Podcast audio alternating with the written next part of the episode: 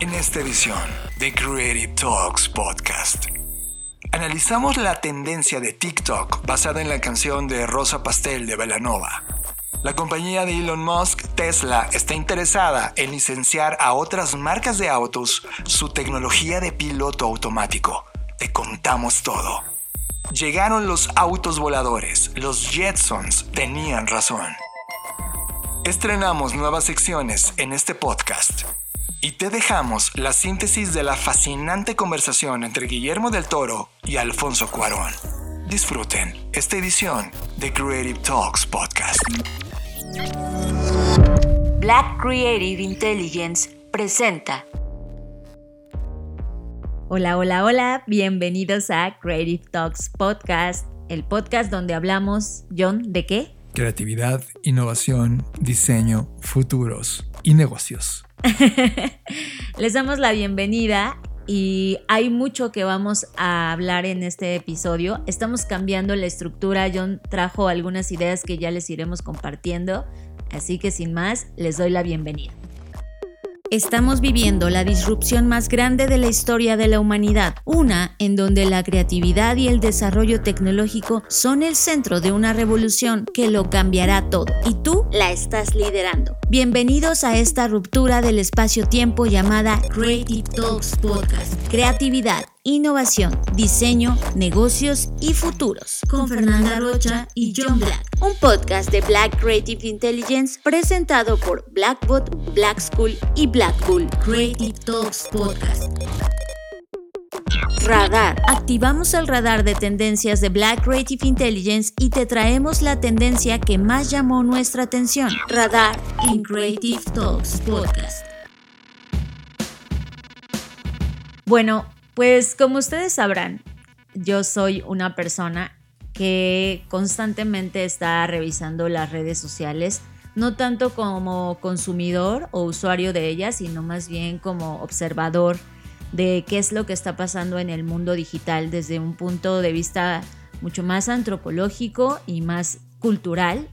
Y pues seguramente a ustedes también les pasó que estas últimas semanas hay un trend en TikTok que se conoció como el trend rosa pastel, dado a una canción de Belanova, que por cierto yo no sabía, pero Belanova ya tiene 41 años, o sea, ya estamos grandes. Y a, mí me encantaba Belanova. Eh, sí, a mí ese, también. ese disco en particular me parece uno de los discos de electropop más icónicos de los tiempos eh, que, que, viví y en español me encanta ese disco. Está súper bueno. Bueno, en ese disco hay una canción que como ya dijimos se llama Rosa Pastel y las personas en TikTok comenzaron a usar la parte de la canción que dice todo acabó, no queda más, seremos dos extraños. Sobre todo ese pedacito de canción.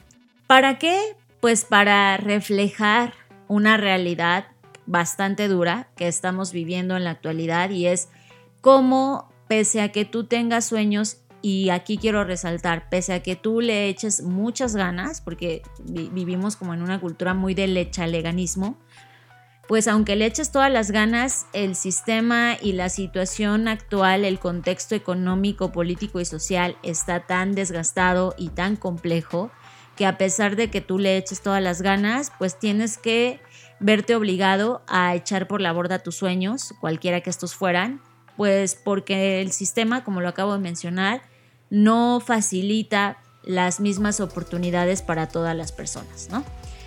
Y pues de qué nos habla esto? De no es gente que tuvo flojera para conseguir lo que quería o como que eh, dijo, ay ya, qué hueva la vida, ¿no? O sea, la mayoría de los videos, al menos todos los que yo vi y vi bastantes videos para poder hablar de esto en el episodio, eran personas o son personas, sobre todo jóvenes que están entre sus 20, 30, en donde eh, pues estudiaban, tenían una carrera, tenían una carrera, no solo me refiero a una carrera, una licenciatura, sino una carrera ya sea que fueran deportistas o que fueran eh, pues en alguna profesión, eh, siendo consistentes. Pero a pesar de esa consistencia, a pesar de que algunos de ellos habían ganado incluso premios de la juventud o habían tenido reconocimientos de emprendimiento, etcétera, pues años después de ese momento, o sea, hoy en el presente, no están haciendo eso, no están logrando su sueño y ahora están en la precarización laboral, ¿no? Muchos trabajando en el OXXO o siendo repartidores de Rappi o haciendo limpieza. Y no quiero que se entienda que estos trabajos están mal, no estoy diciendo eso. Pero no eran los trabajos en los que ellos se veían estando en el futuro y por lo tanto esto genera frustración, ¿no? Resentimiento quizás también. Y pues en la mayoría de los casos esta tristeza y nostalgia de haber tenido que renunciar a lo que realmente querías y a mí, con esta situación, se me vienen muchas preguntas a la cabeza. La primera es, ¿qué estamos haciendo las generaciones que vamos un poco adelante en términos de años? Es decir, nosotros que ya estamos 30, 40, para facilitar el camino de los que vienen. Y por otro lado, sí entender que hay factores sociales, económicos y políticos que están haciendo que las cosas se vuelvan más complejas. Por lo tanto, si hoy en el 2023 estamos viviendo esta situación, mi pregunta es, ¿qué nos espera en los siguientes 10 años? ¿no? Al paso que vamos en un escenario tendencial, parecería que pues se va a agravar, va a haber más personas y por lo tanto menos oportunidades, todavía menos de las que hoy hay. Y esto no va a ser más que agravarse porque además estamos hoy teniendo eh, cuestionamientos sobre la educación, sobre si es suficiente, sobre si eh, incluso hay quien pregunta si es necesaria, no en el término de estudiar, sino es necesario que siga tal cual, ¿no?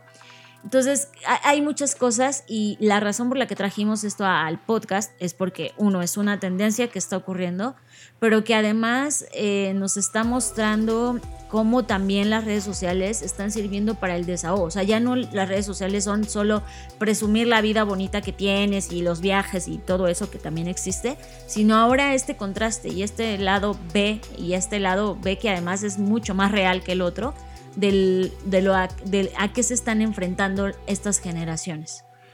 A mí, Fer, cuando me enseñaste, porque tú lo que haces es, es ves TikTok, eh, a veces en el momento previo a dormir, como que tu cabeza lo encuentra en una zona de descompresión y de repente eh, lo usas, ¿no? Y yo estaba acostado al lado de ti y escuchaba esta canción de Rosa Pastel y en mi cabeza me imaginaba un escenario distinto al que luego me, enseñaste. Creo que al tercer día me dijiste, John, ve lo que está pasando y me enseñaste estos videos. Recuerden que yo ya no tengo TikTok, yo ya ni siquiera tengo instalado TikTok en mi, en mi teléfono móvil.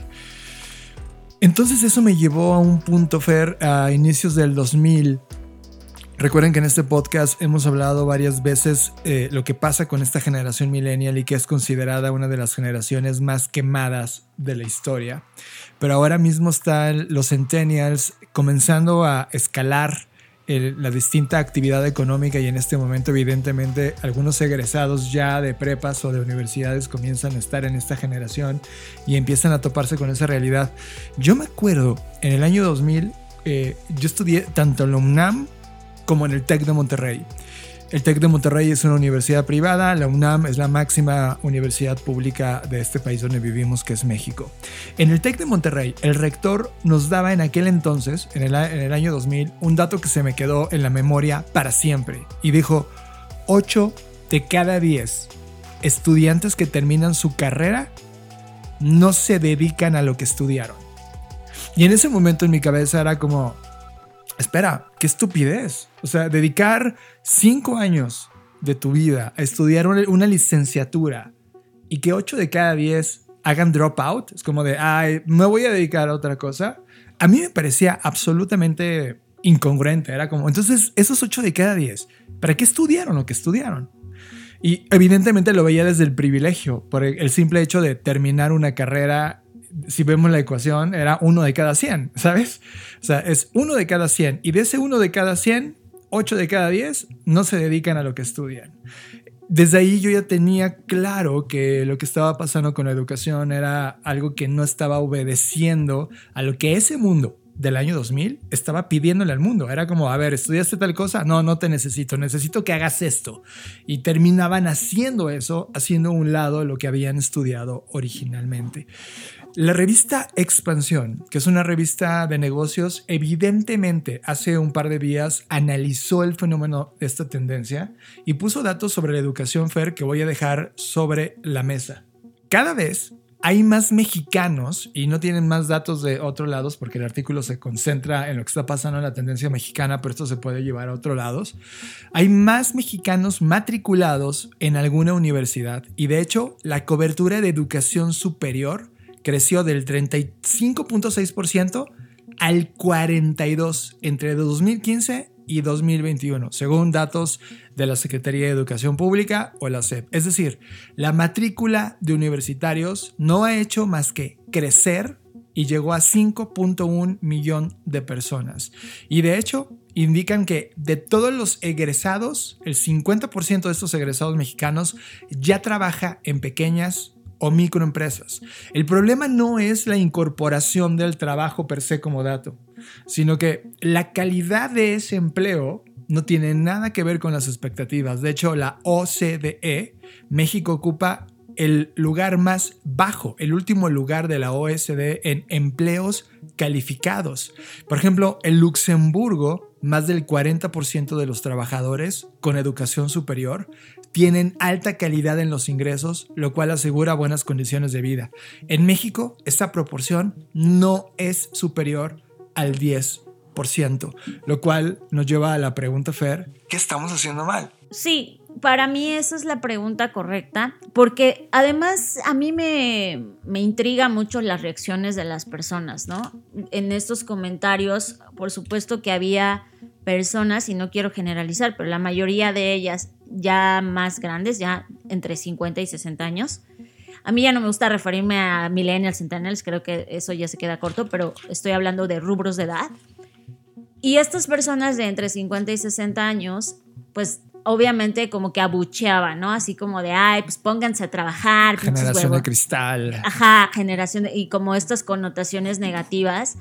Y por eso quise aclarar que esto no es un tema de quién le está echando ganas, porque es gente que evidentemente le está echando ganas, no es gente que se quedó sentada en el sillón a ver si alguien les ofreció un trabajo, es gente que, como bien mencionas, eh, se, de acuerdo a sus posibilidades se preparó en una universidad, ya sea pública o de paga, y de repente, porque además creo que esto también es un diferenciador, yo todavía crecí en una generación donde al menos estudiar en una universidad eh, privada te daba un cierto estatus, no solo en el networking que hacías, sí, principalmente eso, pero también en el tema de cómo te evaluaban los que evalúan los currículums, ¿no? Era como, pues tristemente daban prioridad.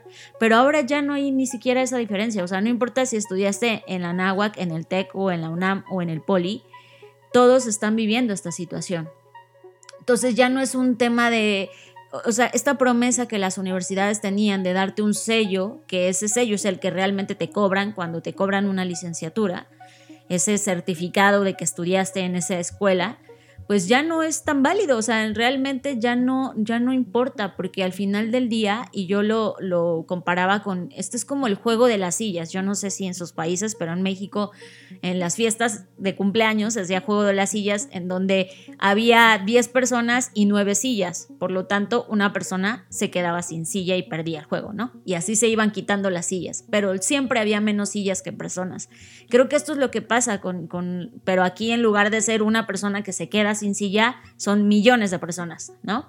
Y que además creo que lo más triste para mí es que sí, evidentemente, no tienes un buen trabajo en términos de hay precarización laboral, trabajas muchas horas, porque además México también está entre los países que más horas trabajan y menos, productivos son. Entonces, eh, cuando juntas todos estos elementos te das cuenta que sí está pasando algo bastante grave, que además yo eh, lo enlazo porque estos datos que tú hablabas son del 2021 o hasta el 2021. ¿Qué pasó en 2022 o 2023 que fueron los años post pandemia, ¿no? Que además debemos entender que las personas que se graduaron o que estudiaron en este periodo, pues también sufrieron otro trauma. O sea, al final del día lo que estoy queriendo decir es que sí hay muchos factores jugando en contra de esta generación. Y que si bien nosotros podemos decir, ay, pues es que no le echan ganas. No, no tiene que ver con echarle ganas o cuántas ganas le echas o no. Tiene que ver con que es evidente que hay menos oportunidades en proporción a la cantidad de egresados y personas que están demandando un trabajo. Fernanda, tú y yo hemos sido parte del sistema educativo desde siempre y hoy mismo estamos emprendiendo en el sistema educativo con Black School. La lectura que tenemos de esto, y es un tema que, que siempre traemos casi cada cinco podcasts, viene este mismo tema de la educación, viene con un dato adicional. Tú y yo sabemos que la escalera social se detuvo. O sea, es esta promesa que tuvieron tus padres de terminar una licenciatura y te va a ir bien en la vida te la transfirieron a ti, por eso tú fuiste a la escuela y ellos lo más, el regalo más importante que nos dieron nuestros familiares fue vete a estudiar. Claro. No hay más. No, no, no, nos dieron nada, no hubo nada, no hay propiedades, no hay contactos, no hay una clase social acomodada. Lo único que nos dieron fue una escuela que ellos consideraban que era buena y que era lo que podían pagar y casi siempre fue gratuita o pública, ¿no? Eh, al menos esa es mi formación. Sí. El ir al TEC de Monterrey fue una ruptura para mí, fue un, un, pensamiento disruptivo al interior de mi familia y casi acabo con la economía familiar por atreverme a eso, pero son casos que nadie se puede permitir en el status quo social en este país. Por lo tanto, cuando tú tienes una base educativa gratuita, y la promesa de la escalera social era, pues sigue, sigue siendo picudo, sigue echándole ganas, termina tu carrera y luego estudia algo adicional. Aquí hay un dato en México muy particular. México es uno de los lugares donde hay más sobrecalificación. Significa que la gente, al no encontrar un acomodo en el empleo, lo que hacen es estudiar algo más. Una, un diplomado, una maestría, un doctorado, algo que los sobrecalifique. Pero eso no significa que al estar sobrecalificado vas a requerir, vas a encontrar un empleo, porque el 38% de los empleados que hoy están eh, trabajando no, no tienen estudios, es decir... ¿No tienen estudios? Sobre, de sobrecalificación, es decir, el mercado no está solicitando ya. un mercado de pensadores sobrecalificados porque, y aquí viene un tema importante, la segunda cosa que traigo de la mesa, además de que se detuvo la escalera, es que el mercado, y voy a poner la palabra recursos, entre comillas, y en mayúsculas, en color amarillo neón, recursos humanos, es un concepto que necesitamos romper en todo el mundo. Recursos, Fer, es algo que puedes utilizar, reemplazar, explotar, sustituir e inclusive invertir de forma más barata para obtener un resultado final, como el mercado capital funciona. Recursos humanos es lo que hoy, cuando volteamos a ver el departamento encargado de la de, de, si entras o no en esa compañía, lo hace el departamento de recursos humanos. Los últimos cuatro o cinco años hemos estado participando de manera muy activa en toda la escena de recursos humanos y les hemos dicho el por qué debería de no verse como un recurso el talento humano. Debería de verse un tema de colaboración y equidad donde compartes un valor temporal con alguien. Y ese, ese concepto no lo ven no existe en el modelo económico actual. Y entonces cuando lo pones en la fotografía local, donde tienes personas que no terminan su carrera, los que, los que hacen carrera o se licencian, tienen que estudiar algo más para estar atractivo. Y cuando es atractivo, el mercado no está listo porque es un, un recurso caro. Entonces traes una contradicción brutal entre, entonces no queríamos un mejor país, no queríamos una mejor compañía. Lo que las compañías quieren son recursos más baratos. Y ese recurso más barato no es humanamente posible. Porque tú como humano, cada día que aprendes algo nuevo, te vuelves más caro. Es, decir, adquieres más experiencia, más conocimiento. Por lo tanto, tú como recurso, eres un recurso caro. Por lo tanto, no era la manera correcta de medirlo. Esto que está pasando con la generación centennial, que se están topando con que esos sueños y proyectos que tenían en un mundo que les había prometido, ojo Fer, nació esta generación con Internet, esta generación nació con la plataforma de contenido más potente de la historia de la humanidad. Y de repente en el mercado te dicen, no, pues no nos alcanza para pagarte, estamos interesados por algo más barato está siendo una contradicción brutal. Y creo que el saber que esta generación se expresa a través de TikTok para decir entre broma, entre la naturaleza de la plataforma, entre burlarse de ti mismo, de a qué sueñas cuando... hay una frase que odio de México, es ¿a qué, a qué le tiras cuando sueñas mexicano? Esa frase me hipercaga porque se aplica en toda América Latina, de, oye, pues yo sueño alto, cabrón, yo le tiro alto. Y de repente cuando ves estos videos, te das cuenta de una generación que simplemente está aceptando como una queja risueña, no como una queja contundente de hagamos un cambio y se me ocurren algunas ideas, solo es una queja tiktokera, lo cual todavía me hace sentir un poco eh, que, antes cuando volteas a ver las revoluciones más importantes de la humanidad se generaban en esa juventud que estaba exigiendo un salto. Esta generación no está exigiendo un salto, está poniéndole una foto un video de 30 segundos, un meme, a una queja que me parece importantísima en términos sociales. Pero es que justo con eso quería cerrar. O sea, yo creo que todas las formas de expresión son válidas y todas las formas de reclamo son válidas y cada generación está encontrando la suya. Hubo una generación que lo encontró en las calles, eh, hubo una generación que le costó la vida. O sea, también creo que debemos analizar la historia y cómo las juventudes han perdido fe, no solamente en el sistema, sino en cualquier tipo de institución. Entonces, yo sí creo que el no salir a las calles no significa que sea más o menos válida una queja o un reclamo. Para mí esta es otra forma y al final del día creo que esto está tan grave que incluso ya no te queda fuerza o ya no te quedan ganas para salir a marchar a la calle y exigir tus derechos. Y que creo que eso es el acabose de todo esto, porque, porque el que, y, se entiende, o sea, porque no es que trabajes cinco horas, trabajas 10, 12 horas al día. Además te enfrentas a un sistema de movilidad, al menos en México, que es súper precario también, en donde tienes que cruzar la ciudad y aventarte 3, 4 horas de ida y 3, 4 horas de vuelta. O sea, cuenta las horas, a qué horas te queda para salir a marchar. El día que, tienes de descanso, lo que quieres es eso, tumbarte a descansar porque ya estás con el ánimo en el suelo, con las fuerzas en el suelo, con, ¿sabes? Yo sí empatizo en cómo está sintiéndose esta generación y empatizo su forma de, reclamar y de exigir, que podríamos decir que es más o menos válida, para mí es igual de válida, no porque estén en una red social significa que, no es válida.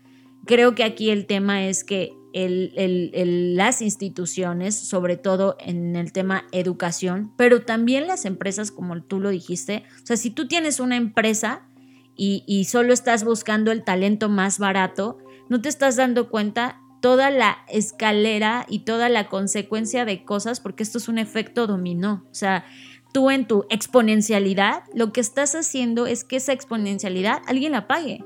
Alguien la pague con precarización. Del otro lado de la exponencialidad hay precarización en todos los sistemas. Este es el, otro lado de la moneda.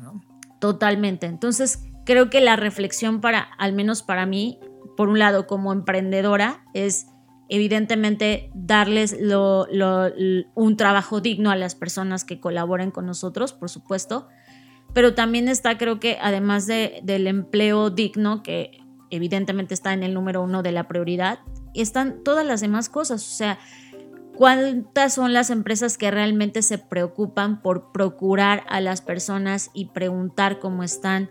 A mí en pandemia me asombraba que las compañías que solo esperaron que tú, o sea, te, aventaron a tu casa a trabajar, no te daban ni una computadora, ¿no? Ni te pagaban el internet. Y todavía se, o sea, como que todavía en su descaro, porque para mí fue un descaro, se atrevieron a no preguntarte cómo estabas y qué necesitabas. O sea, para mí ese era... Y, acabó la pandemia y ahora te están obligando a regresar sin haberte preguntado qué quieres. Exacto. Entonces es como... Eh, creo que sí la educación es un problema, pero aquí también las empresas están jugando parte importante de este problema. Fer, quiero decir algo sobre el tema de las formas de expresión. Si no unimos el aprendizaje de las generaciones anteriores, no podemos dar avances como humanidad. Y si hay algo que mi generación, los millennials, hicimos muy mal, es que asumimos el power to the people de las plataformas digitales como un mecanismo de expresión. ¿Y sabes qué? el activismo de escritorio no funciona para nada. Esa es la gran conclusión de 30 años de Internet. El tú tener un Twitter abierto, manifestándote, creando un trending topic, haciendo algo para evidenciar un problema, no cambia el problema. Y ahora lo que está pasando con esta generación de están manifestándose ahora como una meme, no sé, meme expresión. O sea, si hay una, hay, antropológicamente en 100 años vamos a analizar esto, es, uy, esa generación se manifestaba con memes. Ojo, no van a llevar a nada. Y peor aún, lo que hablamos en el episodio anterior de este podcast, una industria en particular, Hollywood, amenazada en este momento por la automatización, por la IA, por justamente la regulación de trabajo, la regulación tecnológica, y de repente ahora traes este meme en América Latina que está hablando de exactamente lo mismo, pero sin radicalización, sino meme expresión, y me está diciendo un poco la temperatura de cómo esta generación está viendo, y tú me lo dices, está cansada, desgastada y prácticamente inhabilitada de recursos para poder manifestar o hacer su voz sonar de otra forma. Y eso a mí me preocupa porque si ya perdimos la generación millennial, o sea, hoy los, millennials tienen de 35 años para adelante, muchos ya tienen hijos, ya son parte del sistema, ya se volvieron en, ese modelo que el sistema le encanta tener para, para ya no dar un salto arriba. Estas generaciones jóvenes están siguiendo los mismos pasos y eso a mí me, me, conflictúa en la mente porque es como, esta historia ya la vi y, no creo que vaya a pasar si, si nos deja de estar en el territorio TikTok de solo manifestación memética. Es que visto desde ese punto de vista, entonces también, o sea, yo, yo creo que nada es general. O sea, no podemos decir, no sirvió y entonces no sirve de nada. Claro que ha servido, o sea, claro que ha servido las redes sociales para manifestar y reclamar y se han modificado cosas. O sea, eh, pero siempre ha habido personas que empujan eso, ¿no? Y que lo transforman en leyes y en cosas que sí se pueden legislar.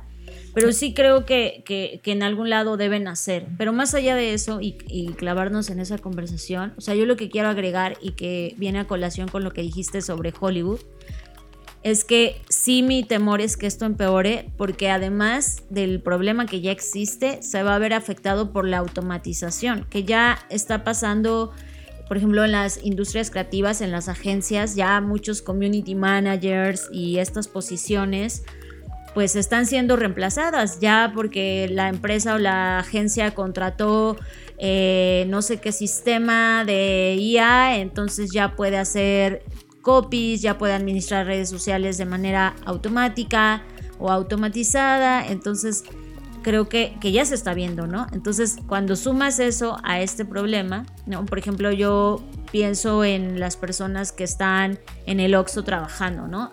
O sea, el OXO ya está implementando estas cajas de autocobro, que esa es otra historia, luego hablamos de eso. Eh, y Mm, no veo que realmente un Oxxo se quede de la noche a la mañana sin cajeros, pero sí veo que de poco en poco está desplazando los trabajos. Eso es un hecho, ¿no? Entonces, eh, pues esto es, es, algo que tenemos que tener en la mente y que, insisto, esto trasladado a acciones, porque obviamente la queja está, pero esto trasladado a acciones es cada uno de nosotros qué podemos hacer para mejorar estas condiciones. Tú me decías en la semana una frase poderosísima, que quejarte y agradecer. Son dos, puntos distintos de una postura de vida. Agradecer sería, tengo vida, estoy vivo, sirve mi, mi, cerebro, mis manos, mis pies, mi cuerpo, como para hacer algo. Quejarte es solo evidenciar algo e imposibilitar tu capacidad de creación. Vamos a meter las manos al lodo, en este podcast. Y vamos a meternos a fondo en esto para ver qué ideas se nos ocurren que ya hemos platicado y que no están en un guion ahora mismo, pero podemos llegar a ellas. Quien nos está escuchando probablemente es una persona que ya tiene una vida diseñada, ya vive en esa vida, ya se graduó hace décadas y está viviendo una vida profesional y probablemente no es esa vida profesional que había imaginado cuando tenía 15 años. Pero al mismo tiempo puede que alguien nos esté escuchando que ahora mismo está decidiendo sobre ir a una escuela, sobre estudiar una licenciatura o no. Y tú y yo planteamos este escenario, por ejemplo, cuando eh, hablábamos de Bing. Bing es una historia, un storytelling de ficción que hicimos hace como 4 o 5 años, Fer, donde planteábamos un concepto que era Never Graduate School, la, escuela que nunca te gradúas. Y de ahí comenzaban a salir conceptos como estos conceptos de seguir estudiando todo el tiempo y actualizándote y dejar lifelong learning. Lifelong learning. Entonces, primer postura en la mesa.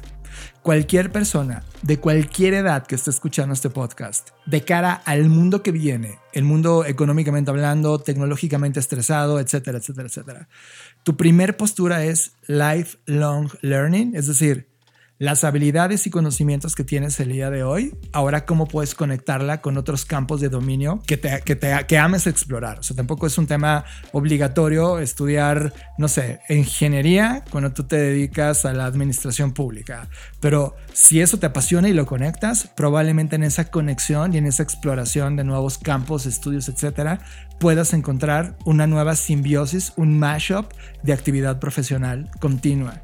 Y por ejemplo, para nosotros queda muy claro que la creatividad y en todo lo que hemos hablado sobre el futuro del trabajo, etcétera, creatividad y resolución de problemas como este que estamos hablando hoy se convierte en una habilidad importantísima para los futuros. Entonces, en eso deberías estar comenzando a invertir tu tiempo, tu talento en esa exploración de habilidades nuevas. Muchos están hablando hoy que, por ejemplo, ir a las licenciaturas, estudiar una licenciatura, ya no funciona.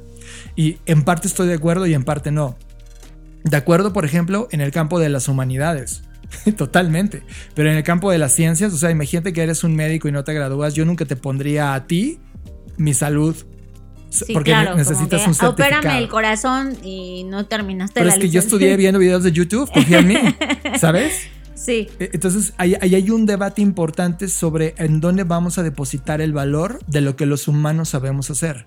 Mira, yo y con esto quiero cerrar este porque hay otros temas que vamos a hablar, pero para mí cuando un estudiante o una persona que está eligiendo ahora mismo su carrera me dicen, entonces ya no tengo que ir a la escuela, no, sí ve, para mí ir a la escuela no solo se trata de lo que te enseñan, para mí ir a la escuela se trata, incluso esas materias que nunca usaste o que crees que nunca usaste, porque nunca usaste el trinomio al cuadrado perfecto y dices, ¿para qué me lo enseñaron? Hoy yo antes también creía eso, pero hoy me doy cuenta que todas esas cosas que se enseñan en la escuela no es para que hoy hagas cálculos de trigonometría en tu trabajo, es para que tu cerebro genere conexiones que de otra forma no, no generaría. Es como cuando ponen a los niños a sumar las bolitas en el abaco. Quien me está oyendo esto sabe que el abaco ya no se usa, pero cuando te ponían a hacer cosas manuales que tú dices, pues, ¿para qué esto es? ¿Para qué? Pues es justo para que hagas conexiones que de otra manera sería muy difícil que tu cerebro hiciera. Entonces, para mí es, ve a la escuela no con la mente de que eso, como ya lo vimos, porque eso sí es una realidad, no con la mente ni con la ingenuidad de que eso te va a garantizar un trabajo. Ve a la escuela con la mente de conectar todas las cosas posibles. Eso para mí sería, no, no, yo no estoy diciendo que la gente deje de ir a la escuela, porque una cosa es ir a la escuela y otra cosa es aprender y estudiar, que son tres verbos y tres acciones totalmente diferentes. Entonces, véales, si tienes la oportunidad, ve a la escuela, no le das aproveches porque además hoy es un privilegio poder estudiar y hoy es una revolución poder estudiar, ¿vale? Entonces, si tienes la oportunidad, ve a la escuela. Si no tienes la oportunidad de ir a la escuela por las condiciones económicas que también se entienden, entonces no dejes de aprender. No necesitas ir a la escuela para aprender, que ese es el segundo punto. No necesitas ir a una educación formal para aprender. Lo que sí necesitas en cualquier condición, yendo a la escuela o no yendo a la escuela, es consistencia. Si tú vas a estudiar en YouTube, si vas a estudiar en, en cualquiera de las plataformas que hoy hay disponibles, que afortunadamente cada vez hay más, ten consistencia, porque si te metes a un curso y no lo acabas, o si te metes a un curso y solo ves los videos, pero no haces las prácticas, no te pones a ensuciarte las manos, no vas a aprender, porque ver un curso no es aprender. Ver un curso no necesariamente quiere decir que haya un proceso de retención, ¿vale? Entonces, la exploración, la curiosidad, la creatividad, eso tiene que venir de ti. Y sí, tres, tienes que desarrollar habilidades de resiliencia, porque ya lo vimos y lo hemos hablado en otros episodios. Me encantaría decirte que el mundo va a mejorar, pero yo no puedo decirte eso con el escenario que veo que hoy va, que vamos a tener, ¿no? Entonces, ¿A qué me refiero de resiliencia? No de soportar todo como de, ah, el dolor es primero. No, no esa resiliencia. La resiliencia es que tengas la habilidad y la capacidad de decir, hoy no me siento con ánimo, hoy me siento mal, estoy llorando, estoy triste. Está súper válido todas las emociones, pero también decir como la otra parte de, bueno, todavía tengo mucho tiempo, tengo toda una vida por delante, etcétera. Creo que también hay una, una cosa que a mí me encanta que Guillermo del Toro puso en la mesa, que es una gran charla, ¿no? También hay otro fenómeno. Cuando eres joven sientes que si a los 20 no lo estás logrando, te frustras un buen. Y creo que ahí sí todos hemos pasado por eso, ¿no? Donde dices, pero es que fulanito ya logró esto y yo no he logrado nada. También tente paciencia. Creo que eso es una gran cosa en términos de cada persona va a su ritmo con las posibilidades que tiene. Entonces, es que este mundo te puso a competir, Fer. E, ese es el problema, que, que el mundo te, te, hace sentir que como no estás en un crucero tomándote una piña colada, entonces no eres válido y no eres valioso y lo que haces no, no, no, no, no está bien, ¿no? Entonces es como también tener paciencia de ven dónde estás, o sea, ven dónde estás. Creo que también nos falta un poco contextualizar esto, es decir, a ver, ¿dónde estoy? En realmente en qué situación estoy. Y con eso medir tu avance. Si me lo permite sintetizar, Fer, lo que vas diciendo que me parece valiosísimo, encontré cinco puntos. El primero tiene que ver con conexión, y estoy de acuerdo. Hagas lo que hagas cuando vas a estudiar, llámalo una escuela privada, pública, licenciatura, lo que, lo que estés estudiando, vas a conectar cosas. Y eso está increíble porque hace que esa conexión detone tu exploración, curiosidad y con ello tu creatividad. Estoy totalmente de acuerdo. Pero también están las convicciones. A, lo largo del camino te vas a probar en múltiples personalidades. De repente vas a ser el punk, luego vas a ser el pro capitalismo, luego el pro planeta, luego el pro tu vida y al final del día en esa convicción te vas a encontrar a ti. Porque en esa exploración de conexiones vas cada vez a definirte quién eres y cuál es tu papel en el mundo. Y no a todos nos lo enseñan. Y esa es una, una, una, materia que no está en ningún lugar de las escuelas globales. Y dentro, por ejemplo, del concepto Bing, lo primero que te enseñan es a ser, o sea, ser como individuo. Por lo tanto, la convicción es la segunda. La tercera, lo señalaste muy bien, consistencia. Es, no solo se hace una vez, se hace todos los malditos días. Y si tú quieres ir a estudiar, a echar desmadre, mejoras fiestas. O sea, mejor dedícate a crear un club social, abre un bar e invita a toda la gente con la cual te quieres reunir. Sería mucho más honesto y tremendamente productivo e inclusive capitalizable que ir a la escuela a convertir la escuela en un bar. Y algo que yo lo que vi a lo largo de toda mi consistencia de carrera, donde haya estudiado, ¿eh? tanto público o privado, es que se piensa que la escuela es un bar. Y está, está muy equivocado el concepto. Claro que, y eso me lleva al último punto, las relaciones, porque en las escuelas conoces gente. Tus compañeros de trabajo son personas que en el futuro van a estar viviendo una línea de tiempo contigo. No, tus compañeros de la escuela, no del trabajo. sí, perdón, de, la escuela. Lamentablemente en mi escuela solo hay una persona de todos los que rescato que, que, que, está en el mismo nivel que yo, no visto desde el punto de vista despectivo, sino que está en mi contexto profesional el día de hoy. Lo demás se convirtió en, en, puntos neutrales, los, los perdimos en el camino. Hay lugares y escuelas que pagas por las relaciones y casi siempre son escuelas de paga. Porque de repente está el hijo de no sé quién, el empresario de tal, el que va a heredar tal cosa y de repente en tu salón tienes garantizado tus siguientes 100 años de vida. Tan solo por las relaciones. Y ojo, no lo estoy viendo como un tema de oportunismo, pero es real. Entonces ve, conecta estas palabras. Conexión, consistencia, convicción y relaciones. Y al final, esas cuatro cosas, si las encierras juntas, hablan de contexto. En la educación, donde tú estás, en el país donde tú estás, ¿cuál es el contexto en el cual tú estás decidiendo aprender algo? Y ojo, hasta mis 14 años, 15 años en mi vida, mis papás decidían por mí. Es decir, me decían, tú te vas a esta primaria o desde este kinder, luego primaria, secundaria. Y cuando brinqué a la prepa, tuve mi primera decisión. Realmente. Todo lo demás lo deciden los papás esas decisiones que tú tomas por ti de a dónde ahora quiero estudiar. Porque evidentemente está el sueño loco de, ah, yo quiero Harvard, yo quiero el Tec de Monterrey, yo quiero, ¿sabes? Oxford, quiero ok, está en tus posibilidades, hazlo, es tu decisión. Pero si no está en tus posibilidades, ¿cuál es el Harvard de donde tú estás hoy?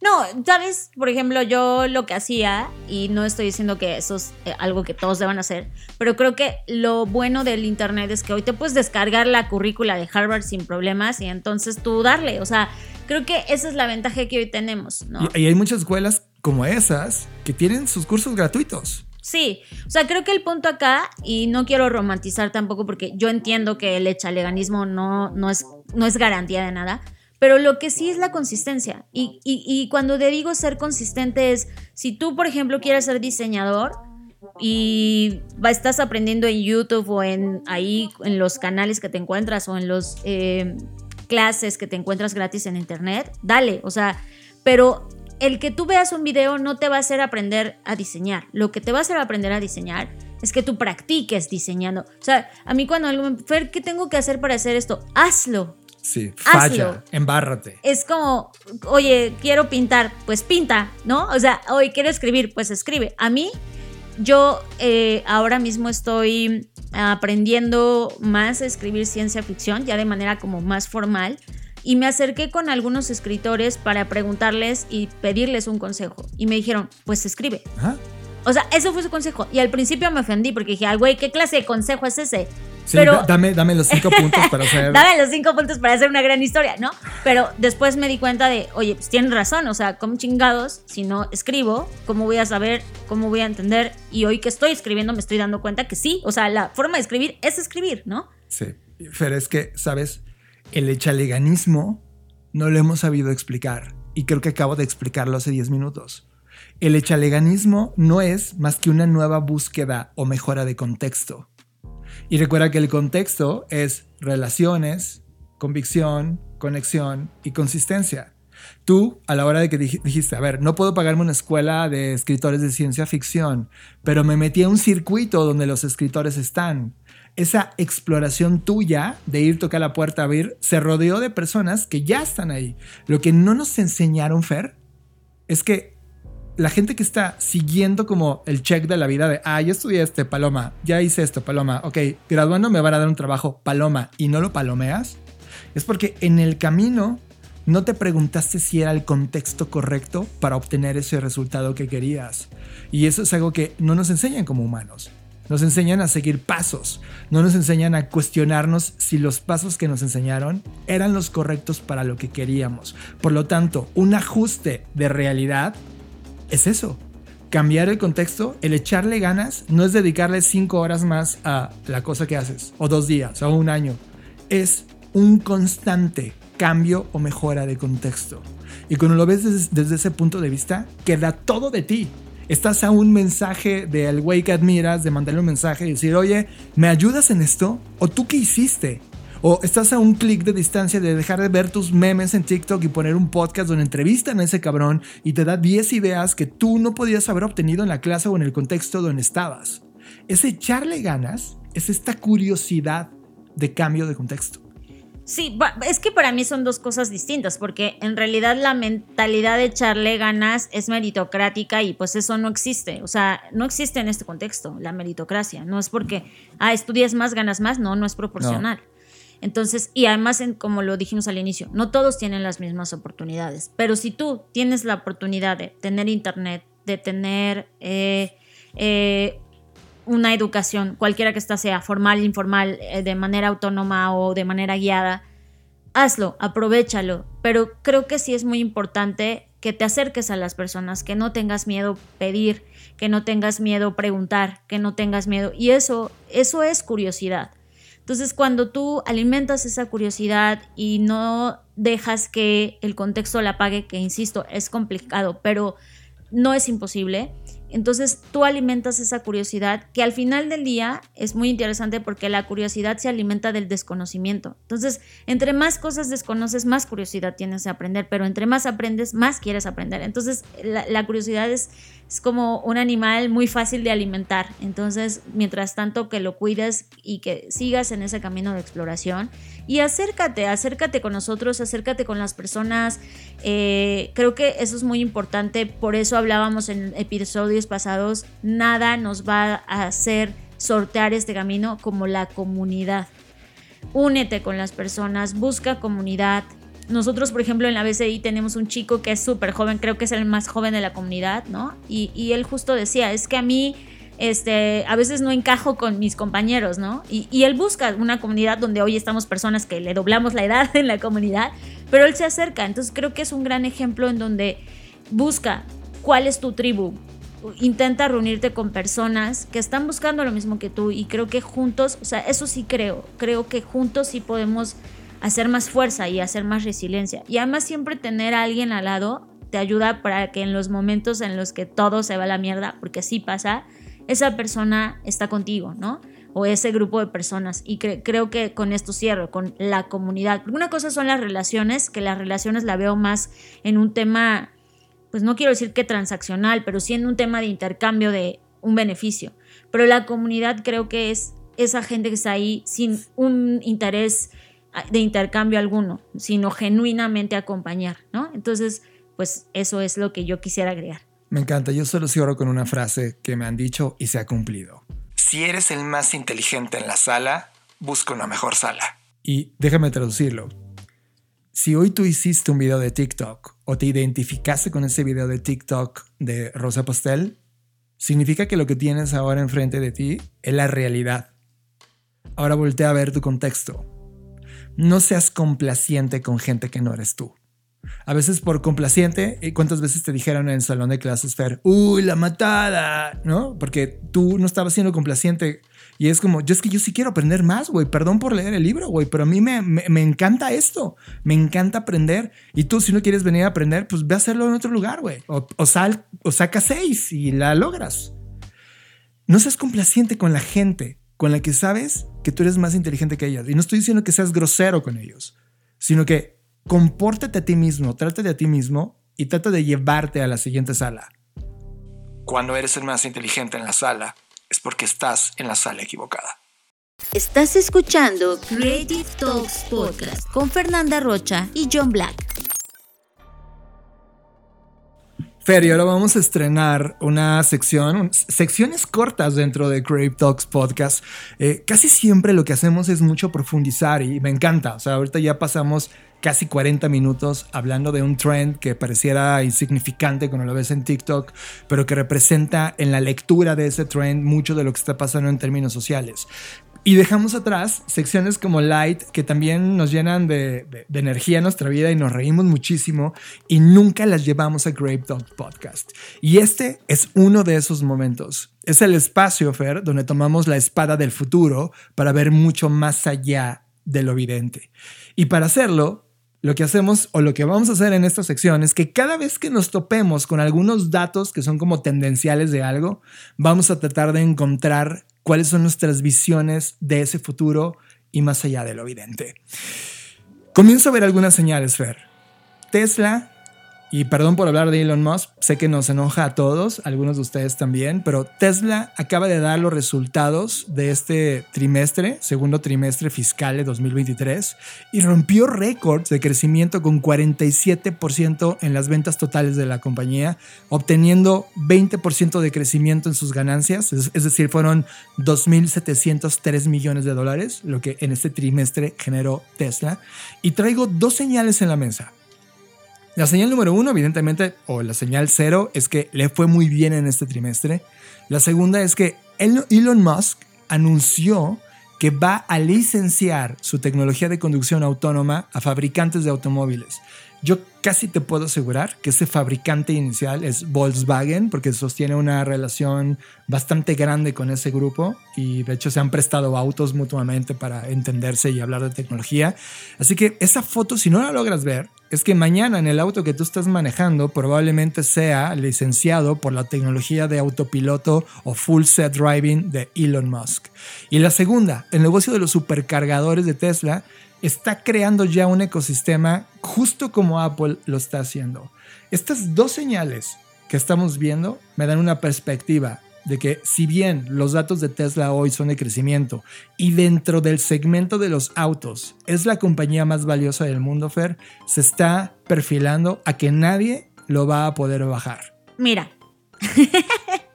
es que luego me escriben comentarios de, es que ¿por qué siempre le llevas la contra a John? Discúlpenme, personas, discúlpenme que yo lleve siempre la contraria. Lo siento por no pensar igual que John. Pero, eh, mira, yo creo que esto es, es parte de, de, de que Elon Musk y la estrategia de Tesla de haber sido uno de los primeros le está jugando a favor. Pero al mismo tiempo, también creo que esto, con los problemas que ha habido de los cargadores, la incompatibilidad, eh, eh, o sea, esto es una guerra de a ver quién se apodera del mercado y eso me queda claro, pero también es una estrategia de magnates. O sea, el hecho de que hoy Elon Musk se esté peleando con Facebook a golpes. Ah, eso, eso. No, es que eso quiero decir. Eso, quieras o no, influye de manera positiva y negativa en las marcas que ambos representan, tanto Zuckerberg como Elon Musk. Cierto. Entonces, estamos viendo la parte e-, e-, económica de la compañía, que ojo, o sea, una compañía de producción es más que el líder que la hace. Que siento que sobre todo una compañía de producción es más las personas que producen que el director de la compañía, ¿sí? Y siento que esas personas también en algún momento se, se van a revelar porque van a venir nuevos problemas para las, el tema de producción. Por ejemplo, hoy lo veo en, México. En México están en todos lados noticias, tanto en Monterrey como incluso aquí en Querétaro, donde estamos, que Querétaro también se dedica a la maquila de automóviles. Y de naves, naves, eh, naves aeronaves. Entonces, eh, están muy contentos porque supuestamente Tesla va a abrir un montón de vacantes eh, que tienen que ver con la producción de los vehículos. Sí, pero también debemos pensar que Elon Musk eh, y Tesla y todas sus compañías están trabajando en la automatización. Entonces, tarde o temprano, todas estas personas van a perder sus empleos. O sea, ahorita es un boom de que, ay, vamos a contratar miles de personas, pero siento que va a venir un rebote después de, ah, ahora vamos a correr miles de personas, como recién pasó en la tecnología, ¿no? Entonces, cuando vemos estos ciclos, yo sí creo que en el futuro la guerra ya no va a ser de quién hace el mejor vehículo, como lo es hoy. Hoy la guerra en el mercado de los vehículos no es quién hace el mejor vehículo, es se, digamos que la industria del automóvil se fue partiendo en hacer vehículos asequibles, vehículos familiares, vehículos de acuerdo o conforme a las necesidades de las personas. Entonces, por ejemplo, hoy no hay un vehículo, o sea, no hay una mama van eléctrica. ¿Me, me explico? ¿Por qué? Porque todavía no llega el performance y el rendimiento ahí. Pero yo no veo que Tesla se va a convertir en número uno. Hoy es el número uno por las condiciones dadas del mercado, pero cuando Apple o otra compañía se incorpore, quien sea, no estoy diciendo las que siguen, incluso las chinas que hoy se están abriendo camino en los pequeñitos vehículos, yo siento que ahí va a haber un montón de dispersión del mercado. Y es que en esa dispersión, en mi imagen de futuro, es justo lo que Tesla dice, no puedo competir con ellos. Pero estas compañías no pueden desarrollar la tecnología que yo desarrollo, por lo tanto, le subrento o licencio mi tecnología. Por lo tanto, hoy, si tienes un coche chino, baratísimo, eléctrico, pequeñito, que te costó un ínfimo precio respecto a lo que él vende su Tesla, vas a tener funcionalidad tecnológica de Tesla de autoconducción, por ejemplo, porque la licenció. Y creo que ese juego es un juego ganar-ganar de Tesla. Es un juego de monopolio, como lo oyes los los chips y los transistores. Tú tienes, eh, tú dices, ay, mi teléfono es 100% Apple. No, pues tiene cosas chinas que también se venden para Android, ¿sabes? O sea, yo, yo no siento que, al final no siento que Elon Musk esté descubriendo ni inventando el hilo negro. Está asegurando una compañía, está asegurando volverse el monopolio de la distribución de las partes y digamos que integraciones o sistemas, chips, lo que sea, de todo el ecosistema pero ahí por eso digo, si ahorita Estados Unidos se está, está reclamando porque quieren homologar que, todo, que todos los vehículos eléctricos tengan el mismo cargador, por llamarle de alguna manera, para que no haya este tema de que, ay, yo hago como, como lo que pasó con el iPhone. Que tenía cierto cargador que no servía para otros, etcétera. Si ahorita veo esos reclamos, yo siento que esta jugada no le va a salir tan bien porque tarde o temprano, ya sea Estados Unidos o si se empiezan a exportar vehículos, la Unión Europea va a reclamar que esto no ocurra. O sea, yo siento que el mercado, como siempre ocurre, va a ponerle límites a Tesla de, a ver, no puedes acaparar todo el mercado, no puedes tú vender todas las piezas, no puedes tú vender todos los sistemas, no puedes tú subrendar.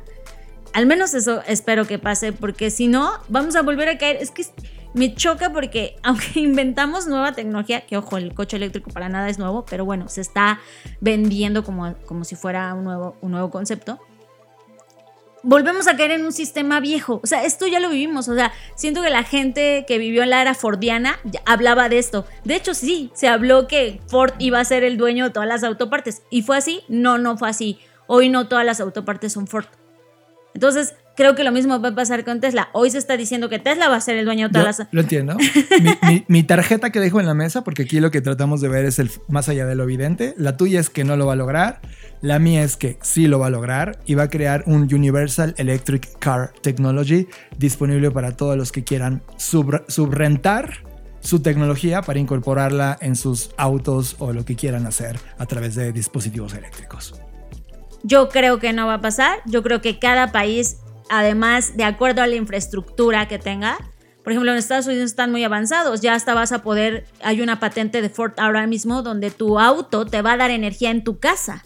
Entonces, pero, o otros sistemas avanzados como en Ámsterdam que están descentralizando el, uso de la luz eléctrica pero en América Latina eso no va a aplicar. Entonces creo que esos límites de los mercados van a ajustar a que Tesla encuentre su nicho, sí, pero que no se va a volver el rey de toda la industria.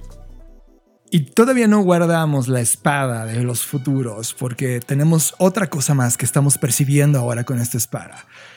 Apple, ok, lo mencionaste Fer, y vamos a traerlo a la, escena. Ya sabemos que Meta, Microsoft, Google, desde que llegó ChatGPT, ellos decidieron pisar fondo, quitar la, la, cobertura de ética sobre el desarrollo de la IA que tenían y comenzar a competir de manera directa con ChatGPT. Entrevistaron a gente que trabaja en Apple en un reporte de Bloomberg, esta eh, plataforma de noticias de negocios, y confirmaron que Apple está trabajando en el rival de ChatGPT. Recordemos que Apple eh, desde hace muchos años comenzó el tema de asistentes personales con IA, cosa que nunca ha funcionado bien. Siri es una absoluta porquería en comparación al estado actual de la IA.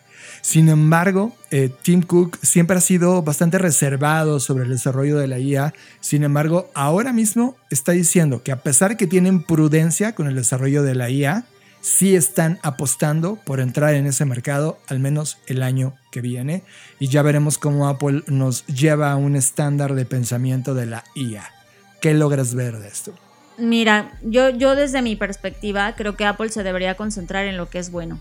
O sea, Apple es bueno en la interfaz, en el diseño, eh, lo sabemos, ese es su fuerte y eso lo ha sido incluso su diferenciador. Eh, a excepción de que le vaya a agregar esto a la inteligencia artificial, yo no sé si realmente pueda competir conforme está hoy el mercado. O sea, ayer toda la noche estuve eh, usando BART porque es de las que menos había usado. Yo estaba más con Bing y con ChatGPT y me sorprendió que BART está mucho más avanzado porque sí está conectado a Internet. Entonces, si tú le haces preguntas de, no sé, a mí yo le hice algunas preguntas de casos recientes, de qué opinaba de noticias de esta semana y me dio resultados versus obviamente la versión gratuita de ChatGPT, pues te dice, ahí no estoy conectado a Internet, a menos que lo pagues, pues ya. Entonces, eh, a lo que voy es que estos sistemas ya tienen mucho avance y bastante información y la infraestructura, que además sabemos que no es ni, barato ni fácil eh, educar o etiquetar toda esta información. Entonces, yo, yo más bien si fuera Apple me enfocaría en darle una mejor interfaz, porque eso sí, la interfaz hoy de, todos es la misma, una pantalla está horrible, ¿no?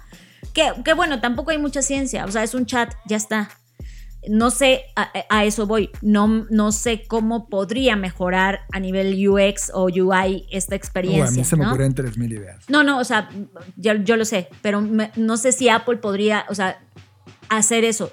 Yo lo que haría si fuera Apple es enfocarme en eso no en, esto. O sea, yo, yo compraría o contrataría o subrendaría la tecnología que ya existe y me enfocaría en lo que sé hacer bien. Pero yo no sé, no soy Apple ni estoy adentro, no sé qué traen bajo la manga. pero creo que aquí eh, ya no hay mucha diferencia entre uno y otro, al menos ahora en el estatus actual de las tres principales plataformas.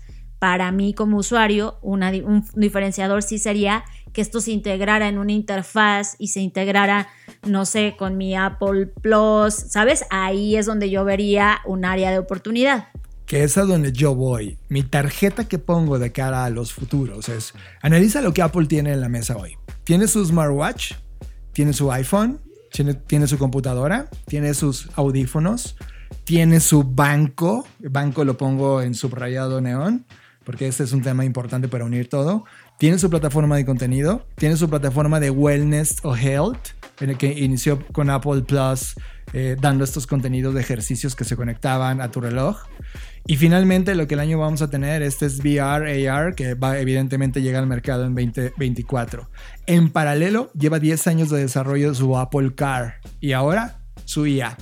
Creo que el secreto es que Apple se convirtió en la primera compañía que entendió lo que hace 20 años hablábamos sobre el Internet de las Cosas y va a convertirse en la compañía del Internet de las Cosas. Apple se va a convertir en el verdadero Amazon, como decía, de Everything Platform, de Everything Company, porque va a estar metido como plataforma y ver las intersecciones de todos estos ecosistemas para brindarte todo lo que significa vivir.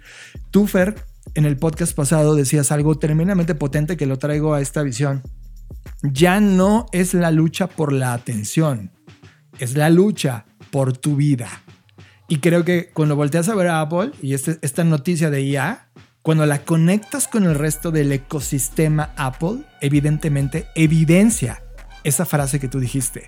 Apple ya no va por tu atención, va por tu vida. Así que con esta conexión de IA que están oficialmente diciendo que la están desarrollando, cuando la conectas con todo el ecosistema desarrollado y por desarrollar, evidentemente se convierten en la compañía a mirar y estés donde estés, te dediques a lo que te dediques, Apple se convierte en la compañía a observar, porque está realmente diseñando ese concepto de Internet de las cosas, ese everything que habíamos pensado alguna vez de Internet hace 30 años.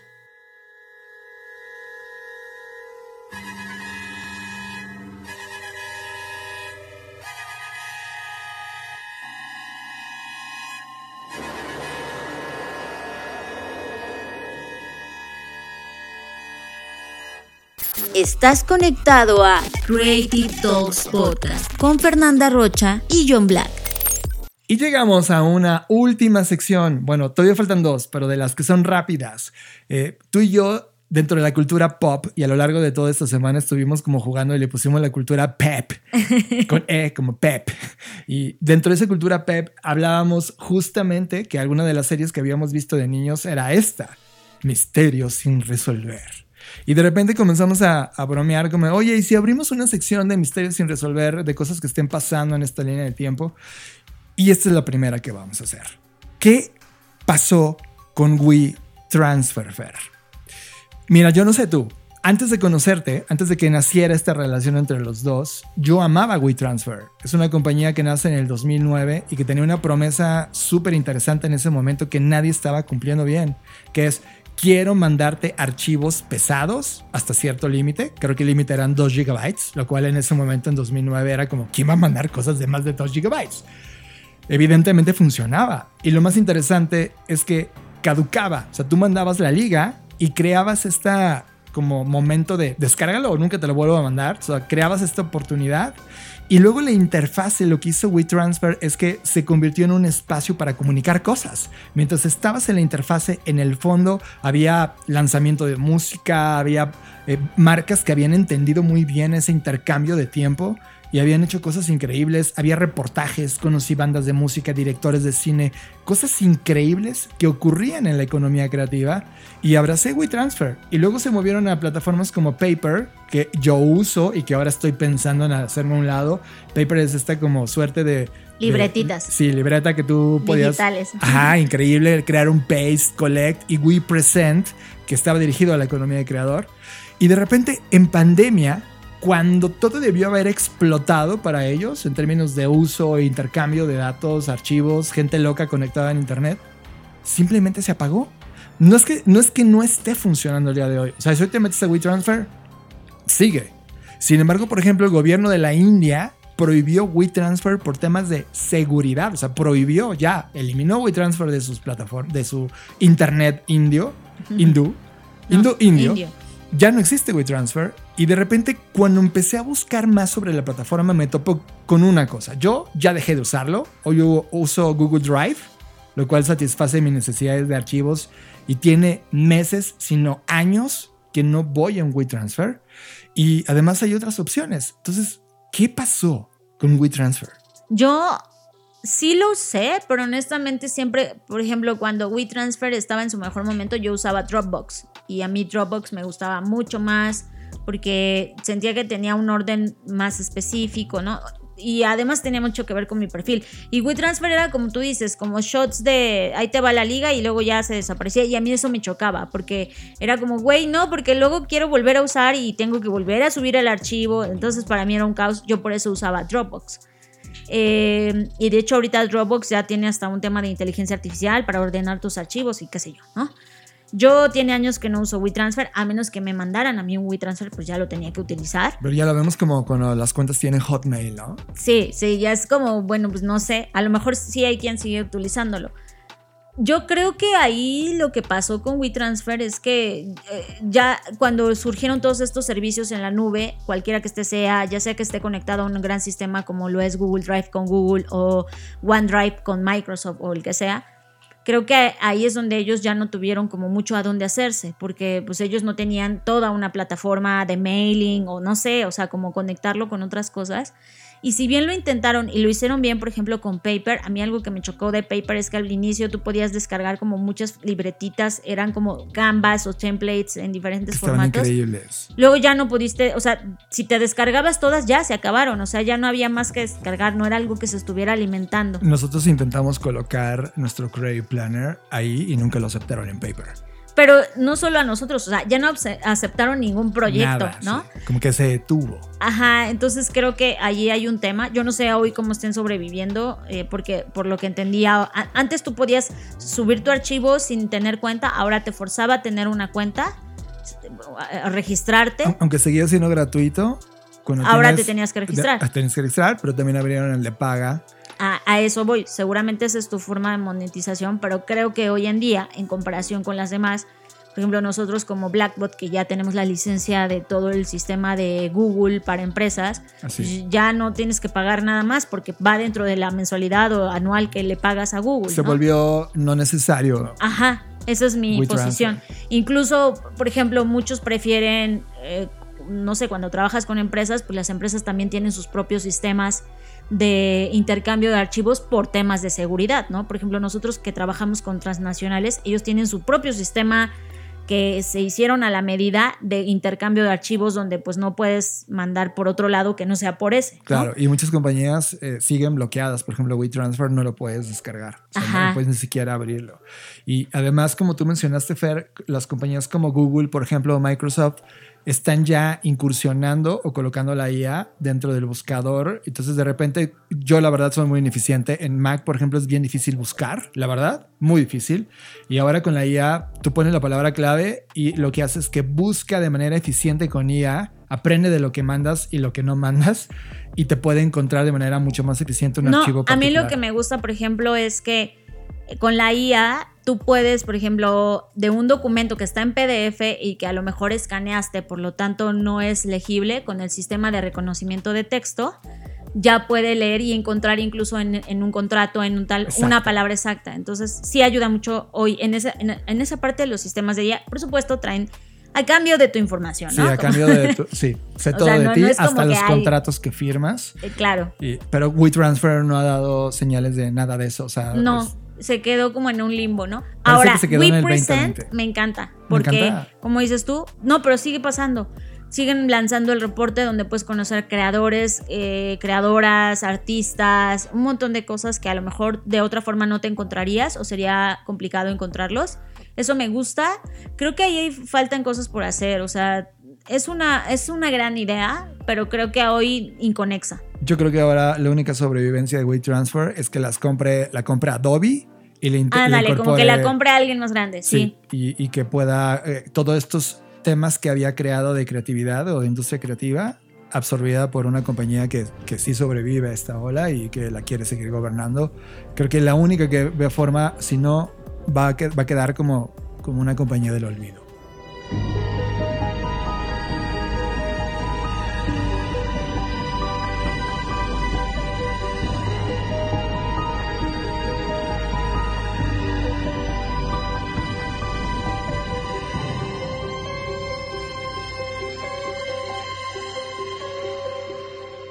Estás procesando Creative Talks Podcast con Fernanda Rocha y John Black. Y llegamos al fin de Creative Talks, pero no sin antes, Fer, colocar un, nuevo momento en este podcast, que es este. El momento Jetson. Y ya lo explicamos, lo fan que, que somos de los Jetsons y de este cómic que compramos en Bogotá que fue que, fue que nos volvió a recordar con esta niñez que teníamos de los futuros eh, animados en cómic y estuvo increíble. Así que hemos decidido crear este momento Jetson como para acercarnos de cosas del pasado que nos prometieron que iban a ocurrir en el futuro. Y lo que queremos hablar el día de hoy es que los autos voladores ya están aquí. La industria los conoce como los eVTOL que son estos aviones personales de despegue y aterrizaje vertical. Y ya en este momento en Estados Unidos están siendo probados, si no me equivoco, por tres compañías distintas. Aleph Aeronautics, que es la primera. La segunda es Joby Aviation, Doroni Aerospace. Y ya hay una alemana que se llama Lilium, que ya está en esa carrera. Por lo tanto, los primeros autos eléctricos en términos comerciales, perdón, voladores, autos voladores, se van a poder comprar en el 2024, pero es hasta el 2025 donde estas cuatro compañías ya van a estar en activo. De hecho, ya prevendieron algunos de ellos sus primeros modelos. A ver, el momento Jetson es no que están existiendo porque ya venían existiendo. El momento Jetson es que ya fueron aprobados y certificados por la FAA en Estados Unidos lo cual significa que ya tienen la aprobación para comenzar a funcionar, a volar. Así es. Y Vamos a, comercializarse. Entonces, ese es el momento Jetson. No que existan, porque ya venían existiendo desde hace tiempo, ya venían haciendo pruebas. La noticia o el momento Jetson es que ya se pueden comenzar a comercializar y que los vuelos de prueba pues ya están certificados. Por lo tanto, ya es un gran avance, ¿no? Ah, pero a mí honestamente me, da como sonaba bien en los supersónicos y cuando yo lo veía decía, ay, wow, qué padre. Pero hoy con la conciencia que tengo digo, güey, qué horrible. O sea, ya de por sí tenemos lleno las calles de tránsito de vehículos y ahora vamos a empezar a llenar el cielo de... Eso es como, neta, no tenemos límites, güey. O sea, es como que no una parte de mí dice, ay, qué padre por, por mi recuerdo de la infancia, pero una parte de mí, la del 90%, dice, qué horrible que ahora tengas que lidiar con tráfico aéreo. Digo, existen los aviones y todo eso, pero estos van a sobrevolar, o sea, las ciudades. De hecho, lo mostramos en el FBS anterior, en el 2020, como inclusive Uber ya había creado estos edificios donde realmente eran... Eh, eh, como estacionamientos aéreos. aéreos. Y como helipuertos. Uber eran helipuertos de coches voladores. Y justamente esa imagen que hablamos en el FBS que estaba ahora mismo siendo desarrollada tiene razón, Fer. En el momento en que toca el mercado comercial, que llega al mercado ese producto, se convierte en un objetivo de una promesa Jetson cumplida. Y ahora mismo estamos a escasos meses de empezar a ver en distintos países del mundo estos autos voladores con las regulaciones que ya atravesaron cada uno de ellos. Evidentemente la primera industria interesada en esto, como te dije, son los air taxis, los taxis aéreos, como Uber, que ya tiene y ya tiene listo desde hace más de siete años un proyecto para que cuando llegue este momento saquen toda su flota aérea para que no únicamente te vayas en tierra como usamos los Ubers actualmente, sino que ahora también puedas tener esta posibilidad de irte por aire. Pero para mí esto marca el inicio de una agudización de la estratificación social. Ahora literalmente hablando, porque arriba van a ir las personas que pueden pagar el espacio aéreo, que pueden porque no va a ser barato y abajo van a ir los pobres, ¿no? Y siempre en esta estratificación donde abajo los pobres, arriba los ricos, se va cumpliendo en cada cosa y tecnología. Astro Boy tenía razón, debería haber otro momento que se llama el momento Astro Boy, cuando socialmente te das cuenta de que va a existir eso. Sí, es, eso, a mí me, eso me parece muy cruel, porque pareciera que va a ser un recordatorio de quiénes están arriba y quiénes están abajo. Siento que que ahí vamos repitiendo, como lo dije hace rato, estos patrones, ¿no? ¿Alguna vez en alguna reunión eh, nos preguntaban cómo veíamos el futuro de algo y la respuesta que dijimos es que nos comportamos idéntico, los humanos hemos sido los mismos, no importando en qué lugar de la historia estés, lo único que cambiaba era la herramienta que utilizábamos para hacerlo. Y es exactamente igual, nos vamos a comportar igual, la misma estratificación, pobres y ricos, arriba y abajo, solo que con herramientas nuevas. Y una vez más estamos viendo que se va a cumplir. Y lo platicamos con los Jetson. Algo había ocurrido que a nivel suelo nunca te mostraron el mundo a nivel suelo. Claro, pero ahí no te mostraban clases sociales. Al menos yo no veía diferencias entre las personas que habitaban. Porque nunca te dejaron ver más allá del mundo donde vivían ellos. Ajá, exacto. Como que ellos vivían bien, ¿no? Era una clase media alta. Alta, sí. Y todos eran supuestamente igual, ¿no? Sí. Pero no te dejaban ver si abajo había personas muriendo de hambre, que sé yo, no, eso no, no lo dejaban ver. Porque recordemos que los Jetsons se hicieron para auspiciar y comercializar el futuro que Estados Unidos quería que se llevara a cabo. 100 años. Por eso le mandamos, lo, lo, ponemos como momento Jetson. Listo, con esto llegamos al final de Create Talks Podcast. ¿Qué te parecieron las nuevas secciones? ¿Qué te pareció el nuevo ritmo? Estamos eh, haciendo como estas nuevas hipótesis del podcast porque queremos que nos divierta más por un lado, sin dejar de perder eh, la profundidad de análisis que tenemos en algún tema en particular. Por favor, dinos cómo te sentiste en este podcast, qué te pareció, queremos leerte. Fue un placer tenerte. Recuerda dejar tus comentarios, escribirnos en redes sociales, suscribirte a la BCI si quieres formar parte de la comunidad de Black Creative Intelligence. No tienes que pagar nada, simplemente te tienes que registrar para saber más de ti y saber qué puedes aportar a la comunidad. Eh, estamos trabajando muy arduamente, sobre todo John, en la parte de producción de contenidos, nuevos contenidos para Black School, así que mantente alerta. Síguenos en nuestras redes sociales, que ya tiene rato que no mencionamos, que es arroba blackbotrocks en todas las redes sociales. Eh, no olvides que este podcast se emite cada semana y nos vemos, en el futuro. Escuchaste Creative Talks Podcast con Fernanda Rocha y John Black, un podcast de Black Creative Intelligence, presentado por Blackbot, Black School y Black Bull. Nos vemos en el futuro. Black Creative Intelligence presentó. Ya tiene tiempo que no hacemos esto, pero para los que se quedaron, tengo una fascinante síntesis de la conversación entre dos de mis directores de cine favoritos mexicanos, Guillermo del Toro con Alfonso Cuarón, donde justo hablan un poco de los temas que abordamos en este podcast. Y todo mundo, todo mundo, todo mundo infaliblemente, en diferentes formas, existe a un nivel simbólico dentro de una comunidad. Eh, y, y, ese nivel simbólico no se escapa a la colectividad, o sea, cualquier acto un acto positivo, negativo, neutral, ausente, presente.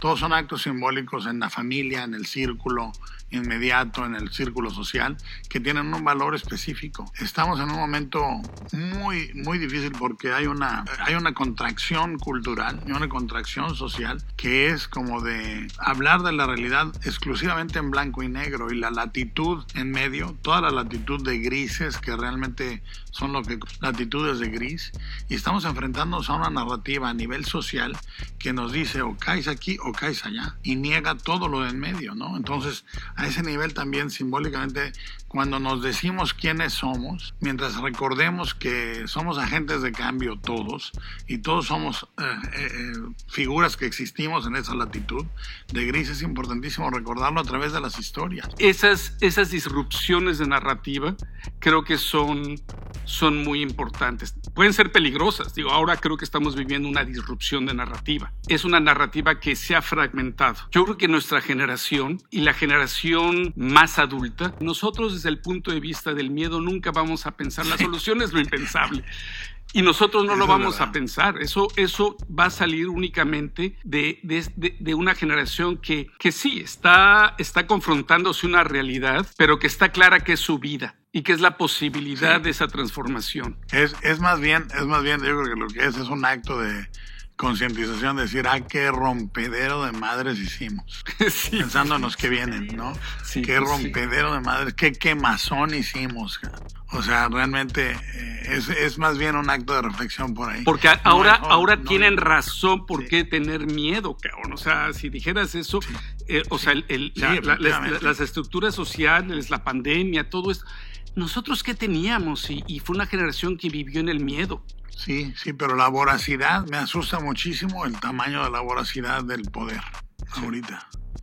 O sea, yo creo que es, eh, fíjate, cuando se volvió el mundo, cuando pasamos de los, de los, eh, de las pequeñas islas a la globalidad, cuando cayó el muro de Berlín, cuando se abrió, cayó el muro de Berlín, se pensó en mil cosas menos en lo que está pasando ahorita, que es que se volvió todo una simple consumpción. El fin de la O sea, historia. Cuando el poder se alimenta del poder para generar poder, no tiene fin. No hay una lógica de dimensión humana en la voracidad que existe. Hay capitales individuales que no tienen sentido a, a nivel de proporción de una vida que dure 80, 90 o 100 años. Y, y está, estamos destruyendo y avasallando las cosas básicas que sostienen la vida en el planeta, pero se volvió públicamente evidente en los últimos cuatro o cinco años. Es un momento también de muchas preguntas y yo creo que lo que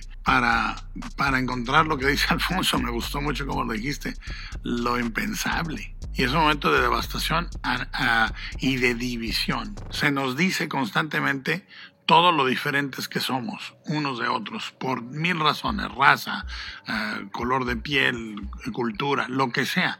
Y la realidad es que hay una destrucción de la unidad muy fuerte y, y viene por todos lados. Entonces es un momento bien interesante para hacerse estas preguntas. Somos cómplices de todo, pero a la vez eh, no nos hacemos responsables de esa complicidad. Y en donde de alguna manera se dejó de pelear por ciertas cosas por muchas cosas, porque tú puedes tener un mundo interno de imaginación eh, enorme, pero también existe la realidad. Y esa interpretación, esa conexión entre esa imaginación y esa realidad. Y, y ahí es donde básicamente está de la mano de, de dos cosas. Una es la discriminación, eh, porque tienes que hacer elecciones todo el tiempo al hacer esa interpretación. Todo el tiempo. Y la otra es el- la responsabilidad, porque es ahora sí la responsabilidad del por qué lo estás haciendo. Esa discriminación de la que hablo, que son las elecciones, Bueno, lo, lo bonito, lo bonito de la elección es que por una elección hay 99 negaciones, ¿no? O sea, cuando tú eliges una cosa, estás negando a las otras 99. pero es que es lo que es... lo- 100%. eh, eso es justamente, yo creo que el punto. En la vida es lo mismo. Esa, no, Esa es la música. eh, Es, es esa música, porque no es, no es solo en el quehacer artístico, en nuestra convivencia. Todo es acerca de la elección que está dejando fuera todo lo demás. Y esa es la fuerza también de la elección.